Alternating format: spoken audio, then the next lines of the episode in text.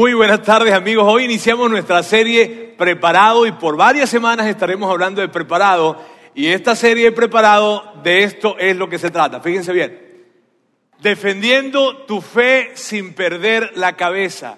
Defendiendo tu fe sin perder la cabeza. Fíjense bien, esto es algo muy común, algo que, que nos pasa a todos aquellos que somos seguidores de Jesús, seas cristiano, seas católico, si eres un seguidor de Jesús, es algo que nos pasa, es muy común. Ahora, si tú estás el día de hoy acá y tú no eres un seguidor de Jesús, no eres un seguidor de Jesucristo, yo quiero felicitarte primero por estar acá, gracias por haber recibido la invitación de la persona que te invitó y, quiero que sepas, hoy es un excelente domingo para que estés con nosotros. ¿Por qué? Porque vas a saber por qué nosotros creemos lo que creemos, por qué hemos decidido nosotros seguir a Jesús. Así que va a ser un día muy especial para ti y te súper agradezco que estés acá con nosotros. Es un excelente domingo para que nos acompañes. Bien, ahora, fíjense bien, todos los que somos eh, seguidores de Jesús o el ser seguidor de Jesús tiene algunas situaciones difíciles o complicadas. Una de ellas es la siguiente. Una de ellas es que nosotros sabemos en qué hemos creído,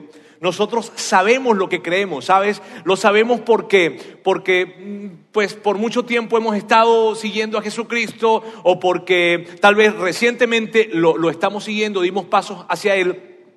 O sencillamente, eh, de alguna manera, nacimos con algún tipo de creencia o fe y, como que no estábamos muy relacionados con esto de Jesús, pero en el camino como que reactivamos esto y nos reconectamos y empezamos en los últimos eh, semanas, meses, no sé, a reconectarnos. Pero el tema es que estamos emocionados por, por, por creer lo que creemos. Y nos gusta creer lo que creemos y nos sentimos bien creyendo lo que creemos. Y hay tanta información en nuestra mente acerca de lo que creemos, tenemos tantas cosas en nuestra mente. Y de repente con todo esto, con todo ese cuadro que tenemos, en, algunos, en algunas oportunidades se acercan algunas personas y nos hacen este tipo de comentarios. Fíjense bien, de repente estamos hablando en una plática normal, tranquila, y es bueno que si tú no eres un seguidor de Jesús sepas lo que nosotros experimentamos, esas cosas difíciles que vivimos, ¿está bien? Y estamos en una plática normal, tal vez estamos en una, en una reunión, en una cena, en fin, y alguien se acerca y dice cosas como estas. Están hablando de lo que sea, ¿está bien? Y dicen cosas como esta.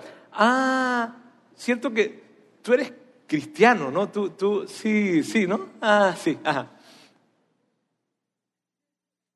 Y luego pasan y siguen la conversación. Ah, ah ¿tú, tú crees en la Biblia, ¿no? Y en eso, todo eso de la Biblia, y Adán y Eva y todo así, ¿no? sí. Y te quedas como sacado de onda. O de repente te dicen, a ver, ah, cierto, ah, te tienes que ir porque tú mañana vas para la iglesia, ¿no? Tú vas a eso de la iglesia y eso, ¿no? Hermanito. sí y te dejan, no es, mira, no es una invitación a conversar. O sea, no te están diciendo, oye, me háblame de, tu iglesia, háblame de tu fe, háblame de por qué sigues a Jesús, háblame, de, háblame de, esa experiencia con Dios. No, no es una invitación a conversar. Es simplemente un comentario que te lo hacen y que luego continúan con la plática. Y ese comentario son como pequeños golpecitos que sientes, ¿no? Y, siempre van acompañados de ese tipo de, expresiones. Ah, ¿Tú, ¿Tú, crees? Ah, sí, sí, no, sí, tú crees la Biblia y eso, ¿no? Y, uno se saca de onda con eso, ¿sabes? Y, si la situación es con alguien de la familia, es más crítico todavía. O sea, te, te, viene como incomodar. De repente es el suegro, la suegra. Ellos siempre están en ese tipo de cuadros, ¿viste? Entonces, en algún momento de repente tiene que ver con que, con que te llevaste su hija o su hijo, te lo estás llevando para esa iglesia o para eso que están ahora inventando, en fin, qué sé yo. Y entonces él o ella hacen esos dos o tres comentarios que siempre hacen, que siempre hacen que lo hacen acerca de, tú sabes, ¿no? Que vienen como para, ah, para desbalancearte, para sacarte de onda. Y no es, no, no es que quieran hablar de eso. No es que quieren hablar acerca de tu fe, ni que quieren que les cuentas, oye, ¿cómo es esa nueva experiencia que estás teniendo? No, se trata simplemente de un comentario que viene para sacarte de onda, para hacerte saber que ellos no están de acuerdo y que no quieren hablar acerca de eso.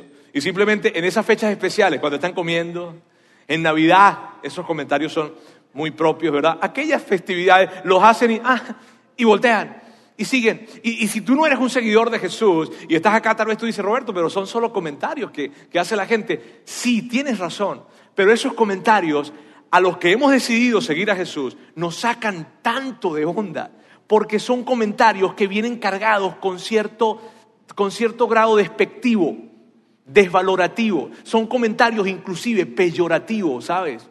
Vienen como que, ah, cierto que tú, ah, sí, ¿no? Y cuando uno... Ah,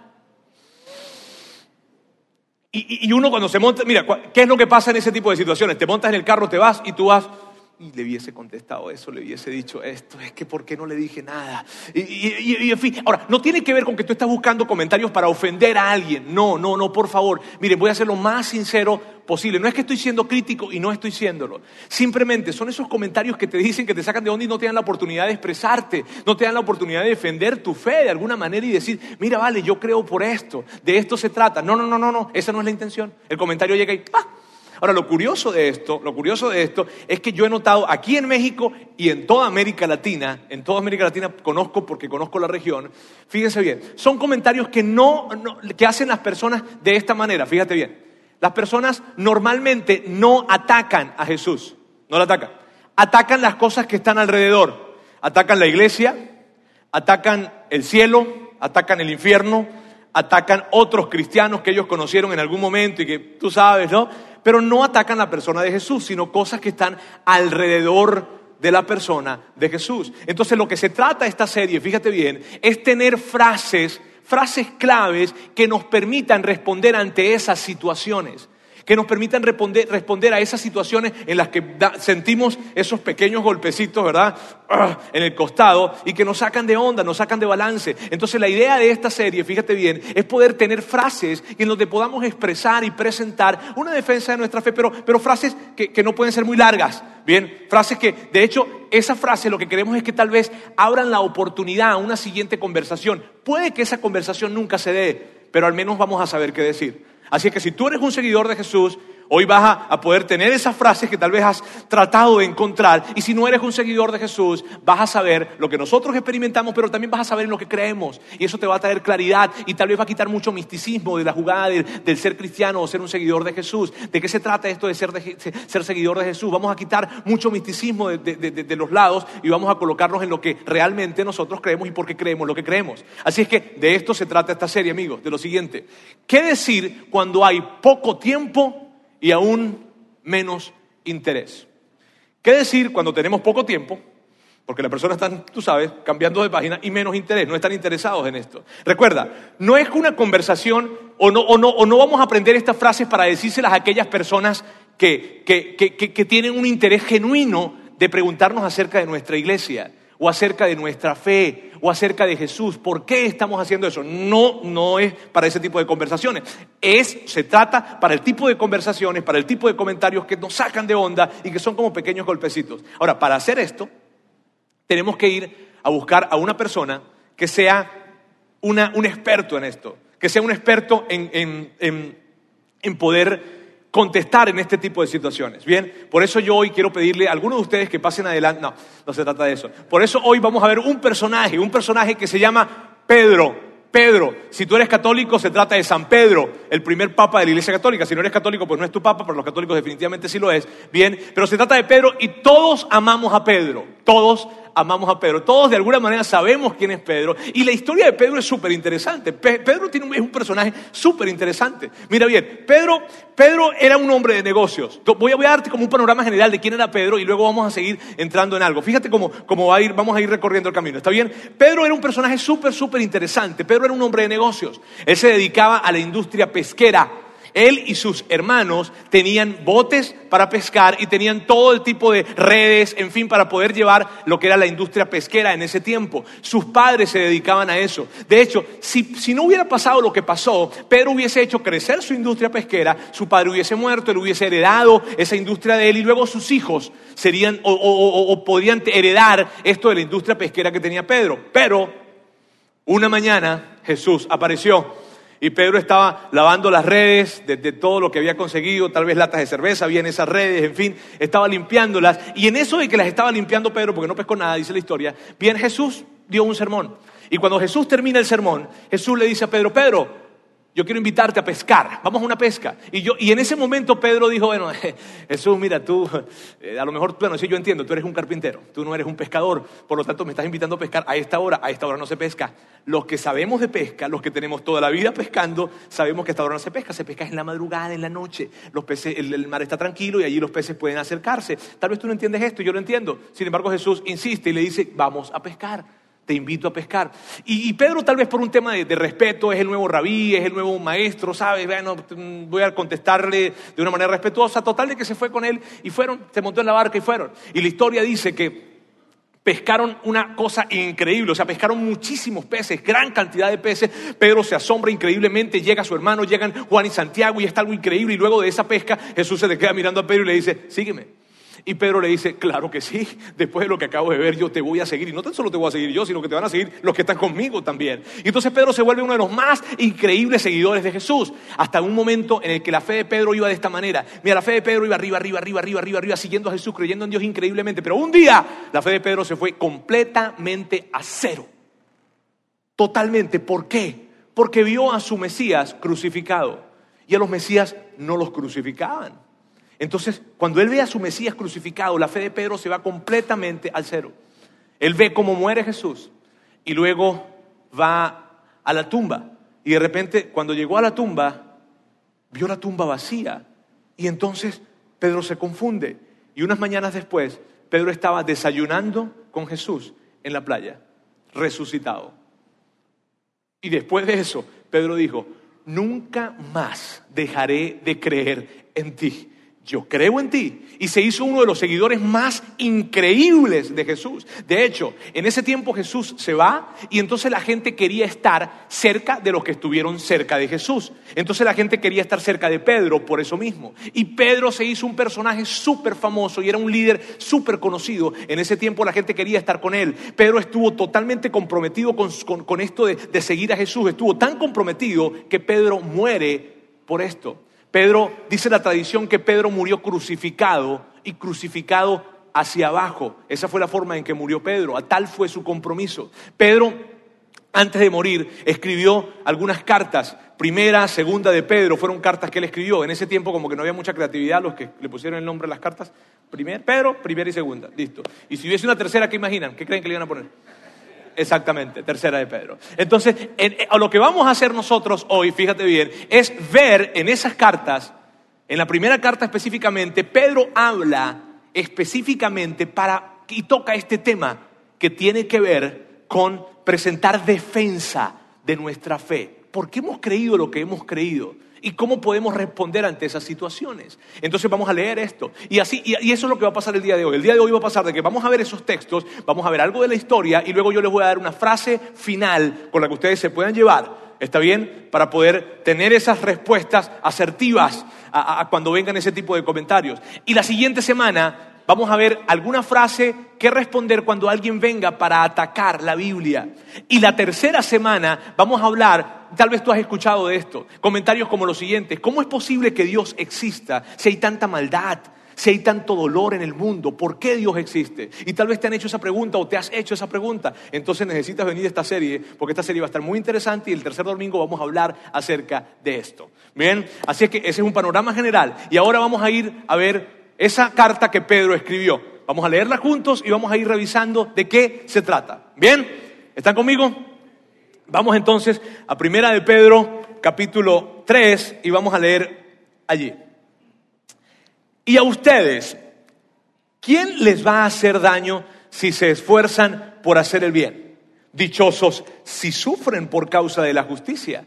No teman lo que ellos temen, ni se dejen asustar Aquí está Pedro, fíjense bien. Pedro está hablando, y, permíteme darte un poco de contexto, porque Pedro está hablando a un grupo de personas que su fe estaba siendo atacada. No se trataba de que hacían esos dos, tres comentarios que le sacaban de onda, que eran pequeños ganchitos por aquí que te dejaban como un poquitito sin aire. No, Pedro está hablando con un grupo de personas que su fe estaba siendo fuertemente atacada, porque ser un seguidor de Jesús en ese tiempo era algo sumamente complicado.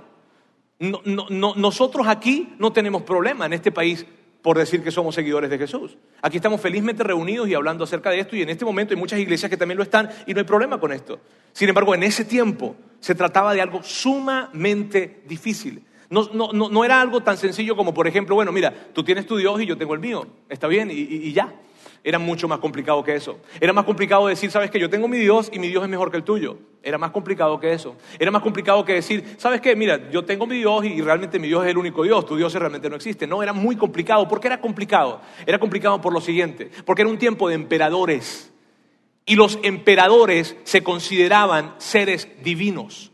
Mira bien, un emperador quería que todo ciudadano del imperio le jurara lealtad absoluta. Y la manera como un emperador se aseguraba que la gente le, le, daba lealtad absoluta era a través de la rendición de adoración.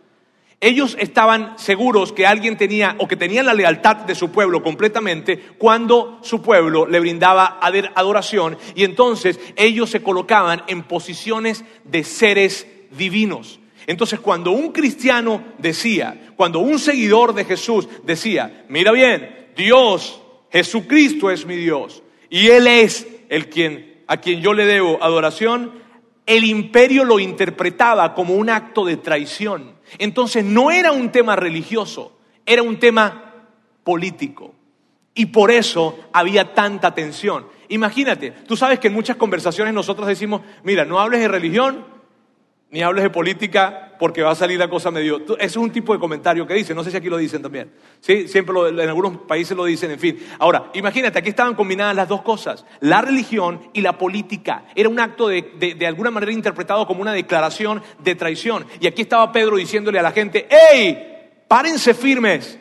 Y eso es lo que les dice, no teman lo que ellos temen, ni se dejen asustar. Arriba dice, dichosos si ustedes sufren por, la causa, por causa de la justicia. Ahora, cualquier persona hubiese podido decir, bueno, Pedro, para ti es fácil decirlo, pero para Pedro no era fácil decirlo. Porque Pedro también estaba metido en una situación difícil. Él estaba en la misma situación, de hecho, Pedro muere a causa de su fe.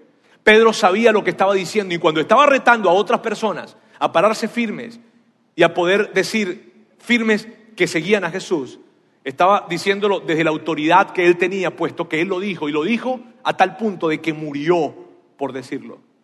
Ese era Pedro. Luego Pedro da una declaración interesante. La primera parte de la declaración es esta. Más bien, honren en su corazón a Cristo como Señor.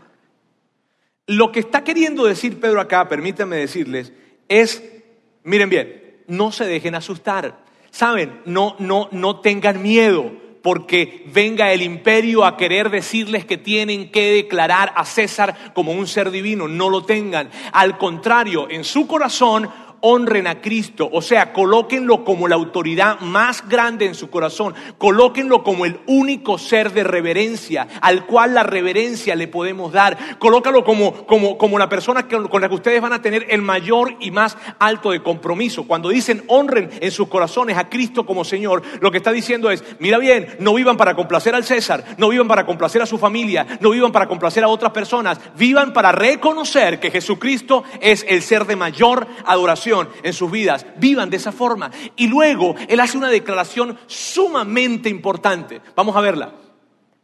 Dice, estén siempre preparados. Y por eso esta serie se llama Preparado. Porque Pedro dice, hey, estén preparados. ¿Ok? El que, el que tiene mucho tiempo siendo seguidor de Jesús y el que tal vez tiene poco tiempo siendo seguidor de Jesús, pero por favor, todos estén preparados. Y luego dice, para responder a todo el que les pida razón de la esperanza que hay en ustedes. Y esta declaración, amigos, es tan importante, ¿sabes? Es tan importante para ti y para mí, es tan útil para ti y para mí. Y te voy a explicar por qué.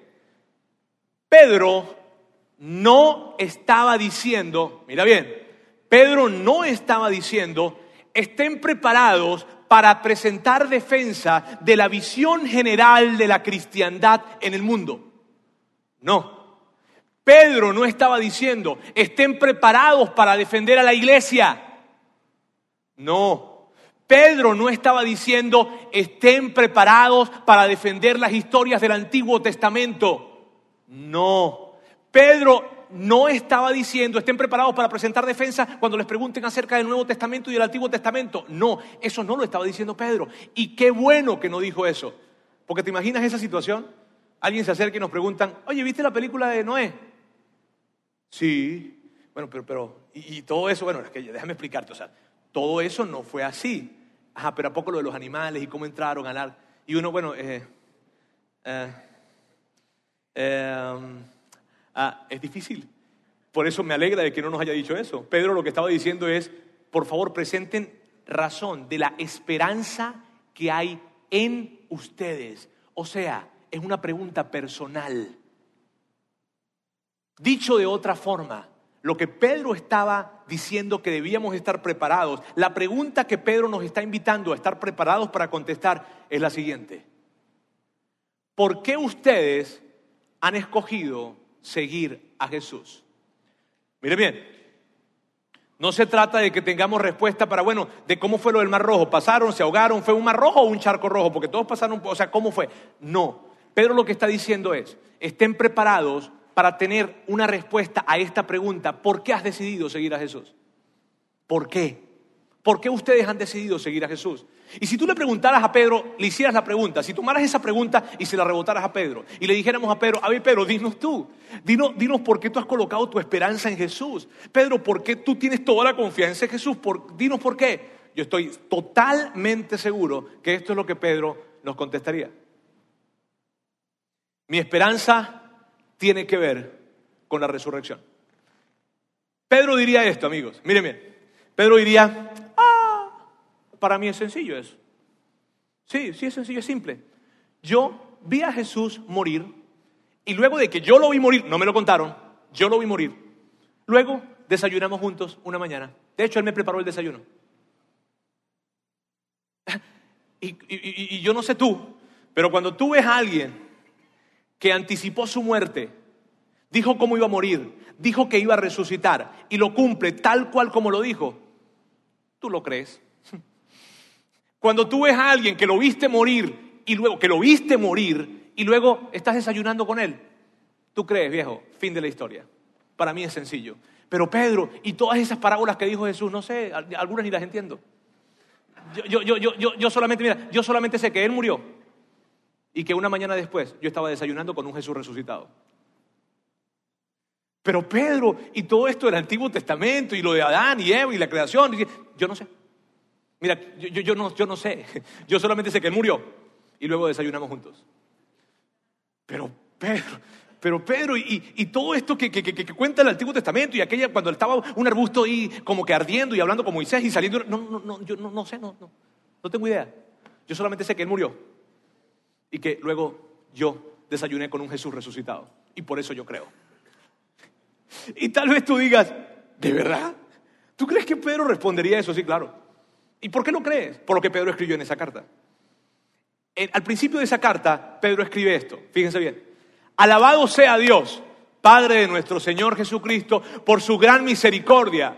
Nos ha hecho nacer de nuevo mediante la resurrección de Jesucristo para que tengamos una esperanza viva. Mira bien, la esperanza de Pedro era una esperanza viva, no era una esperanza que menguaba, era una esperanza que crecía y que crecía con el tiempo. Pedro estaba convencido de que él creía en Jesús por la resurrección. La fe y la esperanza de Pedro se basaba en un evento estaba anclada en el evento de la resurrección. Entonces Pedro está diciendo, para que tú tengas una esperanza viva, necesitas mirar la resurrección. Mira, yo no sé, yo, ¿qué quieres que te diga? Para mí se resume en eso. Yo no puedo explicarte otras cosas, no puedo decirte otras cosas, no puedo decirte que siento que no siento qué manera, cómo se dio, no puedo explicarte. Lo que te puedo decir es esto. Lo que te puedo decir es que yo vi a Jesús morir y después estuve desayunando con él.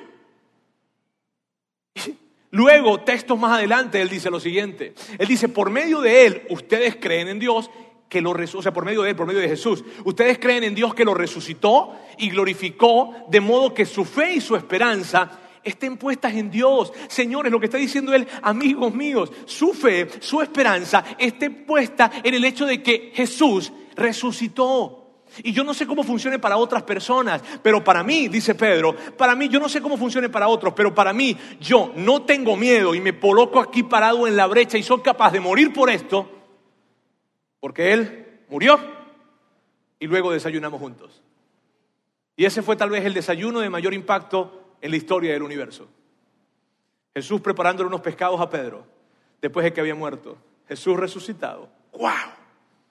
Por eso Pedro contesta de esa forma. ¿Sí ves? Es fascinante la forma en cómo entendemos que la esperanza de Pedro estaba fundamentada no en otra cosa más que un evento, el evento de la resurrección. Luego Pedro continúa. Pero hagan esto, hagan qué? Estén preparados. Recuerda, Pedro les está diciendo, estén preparados para presentar defensa. Ahora, hagan esto, o sea, hagan esta defensa con gentileza y con respeto.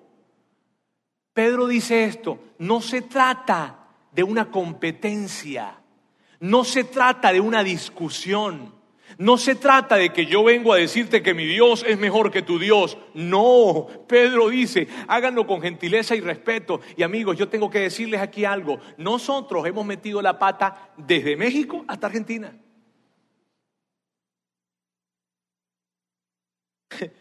Miren, les digo algo. Si yo me baso en la región, yo puedo categorizar a tres tipos de grupos. Los que dicen ser cristianos evangélicos, más conocidos hoy en día como cristianos, y nos damos a conocer de esa manera, yo me doy a conocer de esa manera como un cristiano. Los cristianos católicos, que al fin y al cabo somos cristianos o son cristianos y de igual manera seguidores de Jesús. Y el grupo de personas que ven a los cristianos católicos y a los cristianos evangélicos y por la forma en cómo ellos dos se comportan, no quieren creer. Ahora miren bien, estos dos, estos dos, despotrican uno del otro. El cristiano habla de una manera desvalorada, menospreciando la fe católica. Y la fe católica habla de una manera desvalorativa también, despreciando a la fe cristiana. Entonces, imagínense si entre los dos que seguimos al mismo no nos hablamos con gentileza y respeto, ¿qué queda para este grupo de personas? ¿Qué queda para el otro grupo de personas cuando vienen a decir que no creen en Jesús? ¡Jojo! Si tú, no has visto, si tú has visto grosería y respeto, te invito a que nos veas actuando de esa manera. Te invito a que veas cuando alguien viene y se acerca y dice, no, yo no creo en Jesús, yo creo en lo que sea. ¡Ah! Sin embargo, Pedro está diciendo, Pedro dice, ¿saben qué? No se trata de eso, háganlo con gentileza y respeto, porque mi Salvador es un Salvador gentil y respetuoso. Fíjense bien, Pedro está invitando. Ahora, ¿por qué Pedro dice eso? Porque es lógico. A mí me encanta la Biblia porque la Biblia es sumamente lógica, quiero decirte. Es, no puedes hablarle a alguien que cree en, otra, en otro, que el objeto de su fe no es Jesús. No puedes hablarle de una manera irrespetuosa. ¿Por qué? Porque para esa persona su creencia es importante. O sea, nadie toma algo para creer en esto creyendo que es mentira. O sea, nadie dice, mira bien, yo voy a creer, yo sé que esto es mentira, pero voy a empezar a creer en esto. No, Alguien cree en lo que cree por sus valores, porque se lo enseñaron en su casa, por lo que ha experimentado, pero es por algo importante. Entonces, si alguien, para, alguien lo que cree es importante, porque nosotros vamos a expresarnos de una manera irrespetuosa acerca de eso. Estaríamos entonces irrespetando a esa persona y estaríamos dando la antítesis del comportamiento de Jesús. Pedro está diciendo, ¡hey! Háganlo con gentileza y con respeto. No lo hagan de otra forma. Háganlo de una manera correcta, no lo hagan de otra forma. Sigamos. Dicen, manteniendo una conciencia limpia. ¿Y a qué se refiere con mantener una conciencia limpia? A esto. Cuiden sus acciones. O sea, mantener una conciencia limpia es esto. Cuiden cómo se están comportando, porque la manera en cómo se comportan importa. Y luego sigue diciendo, De manera que aquellos que hablan maliciosamente de tu comportamiento, de tu comportamiento en Cristo, puedan estar avergonzados de sus habladurías. Miren bien. De manera que aquellos que hablan maliciosamente de tu comportamiento en Cristo puedan estar avergonzados de sus habladurías. Fíjense bien de lo que se trata esto. Lo que está diciendo Pedro es esto. Va a haber gente, va a haber personas que cuando ven que nosotros hemos decidido seguir a Jesús, se van a acercar y nos van a criticar y nos van a rechazar.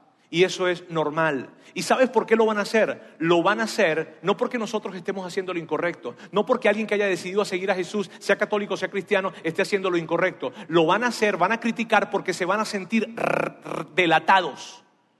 Se van a sentir revelados. O sea, van a sentirse que los están delatando. Y por eso van a criticar. ¿Tú sabes cuando alguien está haciéndolo, cuando tú no estás haciendo dieta y alguien está haciendo dieta? Tú sabes de lo que estoy hablando, ¿verdad? Uf. Ay, sí. Ay.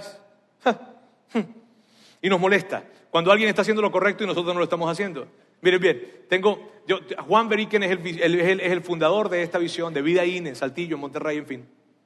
Nosotros viajamos juntos y cuando viajamos, viajamos bastante juntos y cuando viajamos son viajes muy apretados porque son viajes donde tenemos que ir a hacer conferencias de liderazgo, donde tenemos que ir a iglesias, en fin, y esto desde la mañana, la tarde, la noche, todo el tiempo. Y son viajes muy rápidos, son viajes de dos, tres días y son cargados de mucho trabajo. Juan tiene un altísimo compromiso con la disciplina de ejercitarse. Entonces, él en esos viajes, que son viajes muy agotadores, yo veo que él aún en esos viajes sale a ejercitarse. Y yo cuando lo veo haciendo eso y yo no tengo la disciplina suficiente para hacerlo en los viajes, ¿verdad? Entonces yo lo veo y ha llegado momentos en donde le he dicho, Juan, lo tuyo con el ejercicio ya está mal, brother, ¿oíste? O sea, eh, eh, yo, no, déjame decirte algo, Juan, lo tuyo con el ejercicio ya es obsesivo. Tú deberías ir a un psicólogo, brother. No, no, no, no, te estoy hablando en serio. Y tú sabes por qué lo estoy diciendo. Porque no tengo la disciplina para hacerlo yo. Tal vez lo hago aquí, tengo la disciplina para hacerlo acá, pero se requiere una disciplina mayor con esto. Y lo que Pedro está, así como nos comportamos tú y yo, y lo que Pedro está diciendo es lo siguiente, amigos. Lo que Pedro está diciendo es, a ver, a ver, a ver, a ver.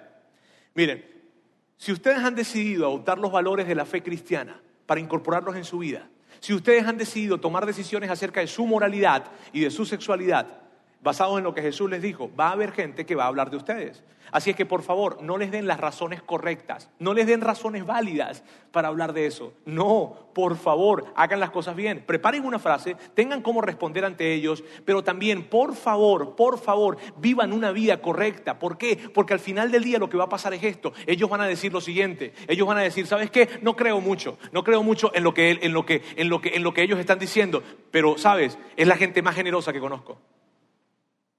¿Sabes? Yo, no creo mucho en lo, que, lo que ellos dicen de que Jesús y todo esto, pero es la gente más responsable que yo conozco en toda mi vida. ¿Sabes? Yo no, conozco, yo no sé mucho lo que hacen cada domingo que van a la iglesia, pero ¿sabes? Su matrimonio es un buen matrimonio. Oye, yo, yo, no creo mucho en eso de lo que ellos están hablando, pero, pero, pero, pero ¿sabes qué? Su familia es una increíble familia. Oye, ¿sabes qué? Yo no creo mucho en lo que ellos dicen y lo que todos los domingos se van y se reúnen, en fin. Pero cuando yo lo veo a él o a ella responder ante situaciones difíciles, wow, maneja tan bien sus emociones. Y eso es lo que Pedro está haciendo. Pedro lo que está diciendo de una manera, de una manera en la que tú y yo comprendemos. De hecho, te lo voy a colocar en una frase para que sepas lo que Pedro está tratando de decir. La vida desinteresada, generosa y compasiva es irrefutable. Cierto que cuando vemos personas generosas decimos, wow. Que cuando vemos personas actuando desinteresadamente decimos, mis respetos. Que cuando vemos a alguien actuando compasivamente decimos, no, mira, tal vez no crea mucho lo que tú dices, pero tu vida es admirable. Y eso es lo que está diciendo Pedro. ¿Por qué? Porque al fin y al cabo, mis amigos, las palabras son tan importantes como los hechos. La forma en como tú y yo actuamos es tan importante como lo que estamos diciendo. Y de nada vale decir que creemos en algo si nuestro comportamiento es una total incoherencia. Allí es donde yo quiero que veamos. De nada vale que haya una crítica constante en nuestros labios, una queja constante en nuestros labios, un señalamiento constante en nuestros labios y estamos diciendo que creemos en Jesús. ¿Ja? Permítame el sarcasmo. La historia, en la historia hay muchísimos ejemplos acerca de esto. Y yo quiero, yo quiero ahora revisar rápidamente un tema de la historia. Es fascinante. Tú puedes buscar esto luego porque esto es historia universal. ¿Está bien? Voy a hablarles de 70 años después de que Jesús se va. O sea, más o menos en el año 100 después de Cristo. Ese fue el tiempo del emperador Trajano. Tal vez han escuchado acerca de él. Trajano fue el primer emperador no italiano que llegó a Roma y se dice que fue el emperador más noble del tiempo del imperio romano. Trajano, en ese tiempo los emperadores, como venía hablando, ellos se consideraban seres divinos, por lo tanto querían y esperaban la lealtad total y absoluta de todo el imperio. Entonces, en ese tiempo se levantó una persecución muy fuerte contra los cristianos. ¿Por qué? Porque cuando alguien decía ser cristiano, estaba diciendo en su corazón que la única persona a la cual él le debía reverencia era Jesús. Por lo tanto, el emperador lo interpretaba como un acto de traición. Y por eso había una situación muy difícil en contra de los cristianos. Entonces el emperador empezó a mandar cartas por todo el imperio, empezó a mandar cartas a todas las provincias diciendo qué debían hacer con los, con los cristianos y empezó a hacer cosas muy descriptivas, a decir cosas que debían hacer. En ese tiempo había un hombre llamado Plinio el Joven, era un gobernador de una provincia llamada Bitinia, que hoy en día es conocida como Turquía. Bien, ahora, este hombre, Plinio el Joven, se llamaba Plinio el Joven porque había sido como adoptado por su tío que se llamaba Plinio el Viejo. Bien, y a él le colocaron Plinio el joven. Ahora, este chavo, bueno, no era tan chavo, realmente estaba grande, ¿no? Pero le decían el joven. Ahora, esta persona, él, él, él le llegaron esas cartas del emperador para decir que tenía que estar súper atento con respecto a los cristianos y que tenía que hacer esto y esto y esto y esto y esto. Entonces, él empieza, él, en medio de su conversación, él dice, oye, ¿me sabes qué? Yo, yo, yo no conocía a los cristianos hasta el momento en que me llegó esa carta aquí. Yo no sabía de quiénes eran ellos y entonces yo he actuado según lo que me has dicho, excelentísimo emperador. Y empezó a actuar ¿Qué significó actuar? Empezó a buscar a los, a los cristianos, empezó a torturar a los cristianos, empezó a meter preso a los cristianos y empezó a matar a los cristianos. Y lo que él dice es lo siguiente, mira, los he torturado, los he apresado, los he matado, nos hemos infiltrado, hemos colocado espías dentro de ellos. Y, y la verdad, lo que hemos descubierto es lo siguiente, hemos descubierto que hay cristianos por todas partes. Hay en los granjeros, hay en los jardines, hay en, los graneros, perdón, en los jardines, hay en, las ciudades, hay en todas partes, ciudades pequeñas, ciudades grandes. En todas partes hay cristianos. De hecho, hay ciudadanos romanos que son cristianos y a ellos no podemos torturarlos porque son ciudadanos romanos. Entonces lo que yo estoy haciendo con ellos es metiendo los presos, a los esclavos y los estoy torturando, a otros los estoy matando. Y lo que he descubierto es que hay cristianos que inclusive llevan 20 años siendo cristianos. Y hay tantos que no sé qué hacer porque es imposible que podamos apresarlos a todos. No hay espacio en nuestras prisiones para ellos. Excelentísimo emperador, ¿qué vamos a hacer? Acudo a ti o acudo a usted, emperador, para que por favor me ayude a saber qué hacer. Y entonces él, en medio de ese diálogo y esa conversación, en su carta, escribe algo que quiero que juntos veamos. La suma y sustancia de su error, ¿del error de quién? De los cristianos. La suma y sustancia de su error o falta ha sido que ellos acostumbran reunirse en un día específico antes del amanecer y cantar himnos a Cristo como un Dios. Esto es muy sensible para mí. Miren bien, lo que él está diciendo es lo siguiente, el error que ellos tienen, de lo que ellos son culpables, es que ellos se levantan un día específico, que era el domingo, y lo hacen antes del amanecer. ¿Y por qué les digo que es sensible? Porque aquí todavía nos reunimos a las 12 del mediodía y estoy batallando con la puntualidad. Ellos se reunían antes del amanecer, cantaban himnos y esos himnos que cantaban eran muy importantes. ¿Por qué? Porque en ese tiempo ellos no tenían Biblia. Ellos no tenían la Biblia que tú y yo tenemos. Lo único que ellos tenían eran esos, himnos que podían cantar.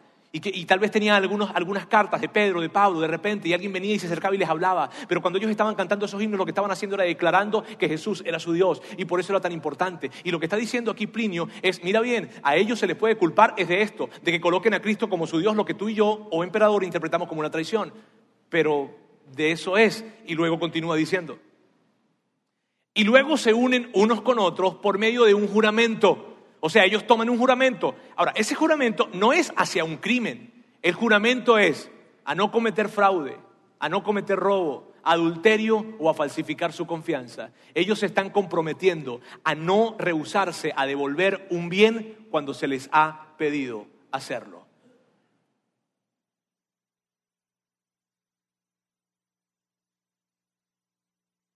Plinio estaba diciendo, emperador, esta gente son los mejores ciudadanos que tenemos. ¿Por qué los estamos matando? ¡Wow! Tú te puedes imaginar por un momento, mañana en la mañana, en esta ciudad, en esta ciudad, que nos reunamos todos los seguidores de Jesús. Olvídate que, cristiano, católico, olvídate de eso que nos reunamos todos los seguidores de Jesús, cantemos dos canciones y luego todos digamos, juramos no cometer adulterio, juramos no robar, juramos no cometer fraude y juramos ser las personas más responsables que hayan en esta ciudad y nuestra palabra siempre la cumpliremos. ¿Tú crees que alguien se pudiese parar a decir los cristianos qué? Luego vamos a volver a la carta de Pedro. Perdón, quiero terminar esta carta porque termina de una manera interesante. Cuando esto termina, o sea, todo esto de los himnos y cantar y en fin, cuando, cuando esto termina, su tradición es separarse y volverse a reunir para compartir los alimentos, pero esa comida es ordinaria e inocente. ¿Por qué dice ordinaria e inocente? Porque en el primer siglo había un gran rumor de que los cristianos se comían la carne de los bebés y se tomaban la sangre de ellos. Ese era el gran rumor que había. A ver, les voy a hacer un test aquí a los que son seguidores de Jesús. ¿Por qué creen que creían eso? ¿Están raspados todos? Por la comunión, por la Santa Cena. Entonces creían esto. Y lo que está haciendo aquí Plinio es decirle, emperador, todo este cuento de los zombies es mentira. Ellos comen comida ordinaria, inocente. Emperador, ¿sabe qué? Esta gente es la mejor gente que conozco. Esta es la mejor gente que tenemos. Mi investigación lo que ha dado como conclusión es que los cristianos son la mejor gente que tenemos. Y entonces no fue por lo que creían, fue porque como vivían, hoy tú y yo todavía seguimos esa fe. ¡Wow! Luego Pedro continúa hablando. Si es la voluntad de Dios, es preferible sufrir por hacer el bien que por hacer el mal. Mira bien, en este mundo hay que sufrir. Eh, nadie se va a escapar de ese sufrimiento. Así es que si vamos a sufrir, por favor, vamos a sufrir por hacer el bien. Si te van a despedir del empleo, que te despidan por lo correcto. Si vas a sufrir en el matrimonio, que sufras por lo correcto. Si vas a sufrir, que sufras por hacer el bien, no por hacer el mal. Es lo que está diciendo Pedro. Luego continúa diciendo, porque Cristo murió por los pecados una vez por todas, el justo por los injustos, a fin de llevarlos a todos ustedes a Dios. Y esas son las buenas noticias. Las buenas noticias son de que Jesús sufrió por ti y por mí para garantizar salvación para nosotros. Así es que, miren bien, volviendo a la pregunta original, y quiero que veamos esa pregunta otra vez. ¿Por qué has escogido seguir a Jesús? No me des, o sea, tal vez tú puedas decir, bueno, mira, ¿sabes que hay un libro que habla acerca de esto? No, no, no, no, no, no, no, no, no, no. ¿Por qué tú personalmente, cuál es la razón de tu esperanza? ¿Por qué tú como persona, como individuo, decidiste seguir a Jesús? ¿Cuál es la respuesta? Y yo quiero ayudarte en eso. Yo creo que nuestra respuesta debería tener lo que la respuesta de Pedro tenía. La resurrección. ¿Por qué?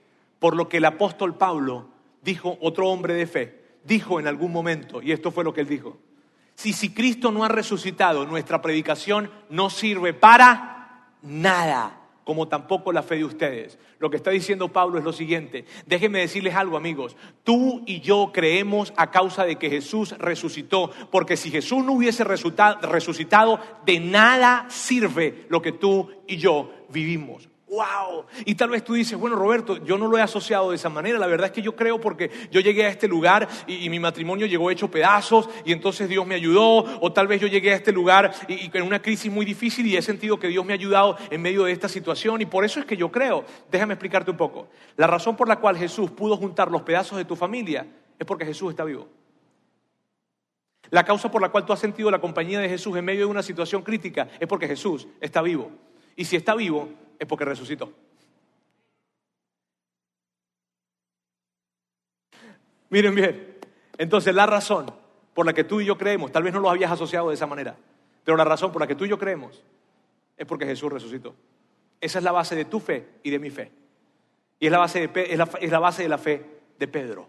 En eso creemos, en esa está anclada nuestra fe. Así es que cuando alguien nos pregunte por qué hemos decidido seguir a Jesús, yo quiero ayudarte a construir la respuesta. Y va a ser más o menos así. Yo creo que Jesús murió por mis pecados y resucitó de entre los muertos. Corto. Yo creo que Jesús murió por mis pecados y resucitó de entre los muertos. Yo, mira, yo, la verdad es que yo no sé eso si fueron seis días o seis millones de años, si la creación fue Adán. No, no, no, no sé. Yo solo sé que Jesús murió por mis pecados y resucitó de entre los muertos.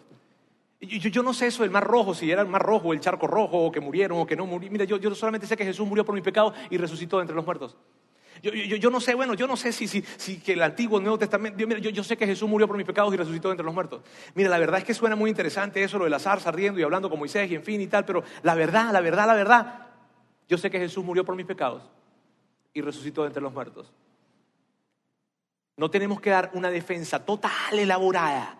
Tenemos que dar una defensa con respecto a por qué tenemos una esperanza en Jesús. Y la razón es esta.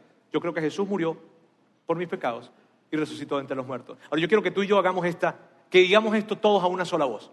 Y si hay alguien aquí que no es un seguidor de Jesús, está diciendo, ah, tú lo que quieres que yo diga eso para que ¡ping! me convierta en un cristiano, ¿verdad? No, no funciona así. Está bien, no es así. Si tú quieres, no digas nada, vas así como para que no. Y ya, ya está bien. Pero todos, yo quiero que todos digamos esta respuesta la cuenta de uno, dos, tres, vamos.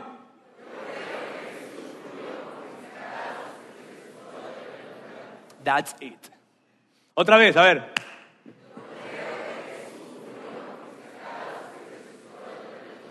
Ahora, a esa frase le vas a colocar una segunda parte que ya la vamos a ver en un momentito. Esa segunda frase yo voy a traer más claridad la siguiente semana. ¿Está bien? Pero al menos le voy a decir algo para que terminemos la frase. Vamos a verla acá en pantalla. La segunda frase dice así, pero no lo creo porque la Biblia lo diga. Es mucho mejor que eso. Y de inmediato guardan silencio y se van. Entonces, cuando alguien viene y dice algo, tú sabes, algún comentario de rara, que Jesús, ah, sí, que tú eres cristiano. Bueno, mira, la verdad es que sí, yo no, sé muchas cosas. Yo lo que sé es que Jesús murió por mis pecados y resucitó de entre los muertos, pero no lo creo porque la Biblia lo diga, lo creo porque es mucho mejor que eso.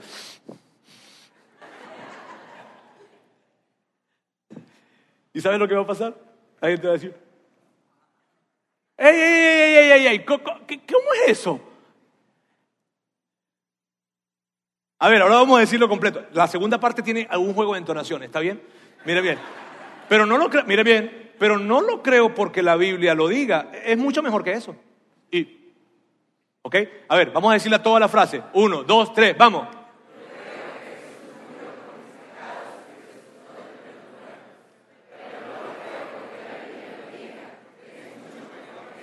¡Uy!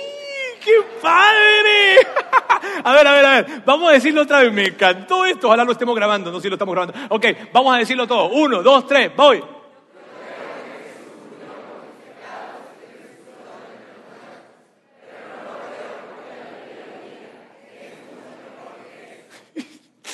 Chao, nos vemos. ¡Qué padre! ¿Sabes qué? Yo no sé si fueron seis días los de la creación o fueron seis millones de años. Yo solo creo que Jesús murió por mis pecados y resucitó de entre los muertos. No lo creo solo porque la Biblia lo diga. Es mucho mejor que eso. Esa es la razón de la que tú y yo creemos. Wow. Yo quiero que tú y yo salgamos con esa frase acá. Ahora, por favor, no salgan de aquí como con dos pistolas cargadas, esperando que alguien les diga algo para... Por favor, gentileza y respeto. ¿Está bien? Dios, yo quiero darte gracias por este día.